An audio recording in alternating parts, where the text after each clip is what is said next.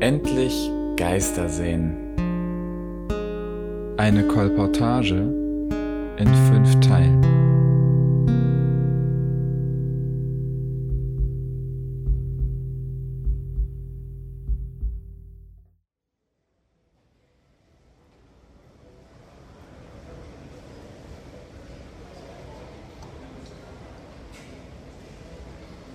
Er ist seit zwei Tagen krank. Vor dem Hotel haben sich Menschen versammelt, die ein Autogramm oder ein Bild mit ihm ergattern wollen.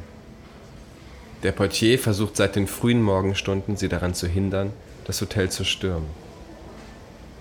Weil er halbtot in seinem Bett kauert und ununterbrochen wie ein Reptil rülpst, treibe ich mich mit einem Longdrink, der so kalt ist, dass er Kopfschmerzen macht, in der Lobby herum.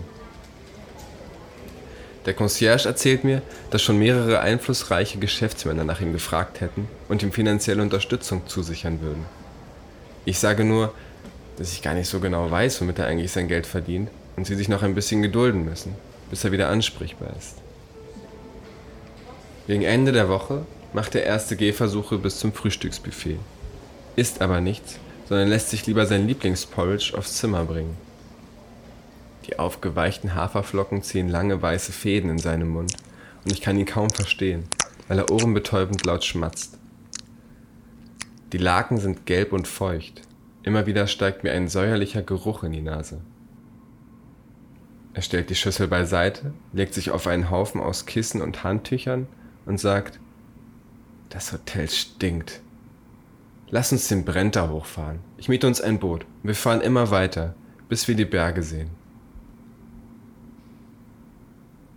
Er ruft den Concierge und verlangt ein Boot des hoteleigenen Anlegers, doch nur wenige Minuten später ruft der Concierge zurück und sagt, heute werde das nicht mehr möglich sein, wegen der Feiertage und des guten Wetters.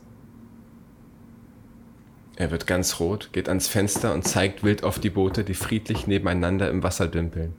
Ich lasse ein scheiß Vermögen hier, schreit er.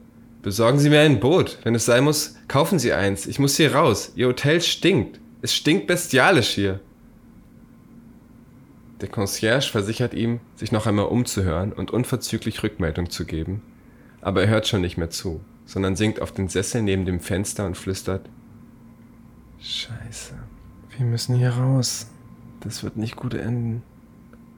Das kann doch alles nicht wahr sein. Ich gehe runter in die Lobby.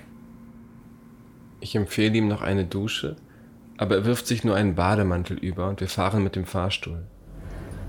Kann die Etagen kaum abwarten und drückt immer wieder auf die Null und das Türen-Schließen-Symbol. Seine fettigen Haare kleben an seiner Stirn und seine Fingernägel sind voller gelbbrauner Krümel. Als die Türen öffnen, läuft er erst direkt zum Concierge, doch als er all die Menschen sieht, die wie zerquetschte Fliegen in den Fensterscheiben der Lobby kleben, geht er schnell wieder zurück in den Fahrstuhl und hämmert wild auf die Schalter ein.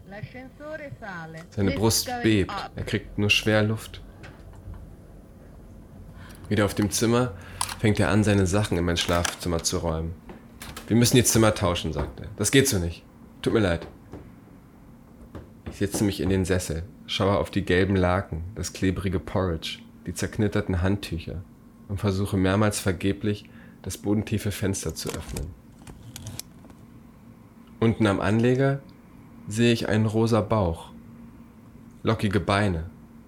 Das Ding streckt alle Viere in die Luft. Es rollt sich von links nach rechts. Es spielt, zeigt allen seinen Bauchnabel und schlägt sich immer wieder ab, bis es ganz nass ist. Weil das ständige Geschrei von ihm mittlerweile unerträglich ist, der Service sei unterirdisch, niemand schere sich mehr für Recht und Ordnung, laufe ich die Treppen runter bis zum Anleger. Es ist ganz still dort. Ab und an fährt ein kaum hörbares Boot vorbei. Die Sonne versteckt sich hinter dünnen Wolken die vertauten Rümpfe plätschern leise gegeneinander. Der Hund kommt auf mich zu, umspringt mich, rollt sich wieder auf dem Boden, knurrt und wedelt. Ich nehme einen Stock von der Wiese und werfe ihn in seine Richtung, treffe aber den Mast eines Boots und kann nur noch sehen, wie der Stock irgendwo neben dem Steg ins Wasser fällt. Das Ding sprintet übermütig los, kratzt und schabt auf dem Holz, versucht noch anzuhalten, rutscht aber geradewegs über die Kante. Ich höre ein Platschen und winselndes Bellen, will schnell hinlaufen, aber da kriecht es auch schon wie ein Amphibium aus dem schlammigen Wasser. Es schüttelt sich. Es spritzt bis zu mir. Ich kann es schon riechen. Dann trottet es heran und legt den Stock vor meine Füße. Mit gesenktem Blick schaut es mich an und zittert ein bisschen im kühlen Schatten. Was machst du denn für Sachen? sage ich.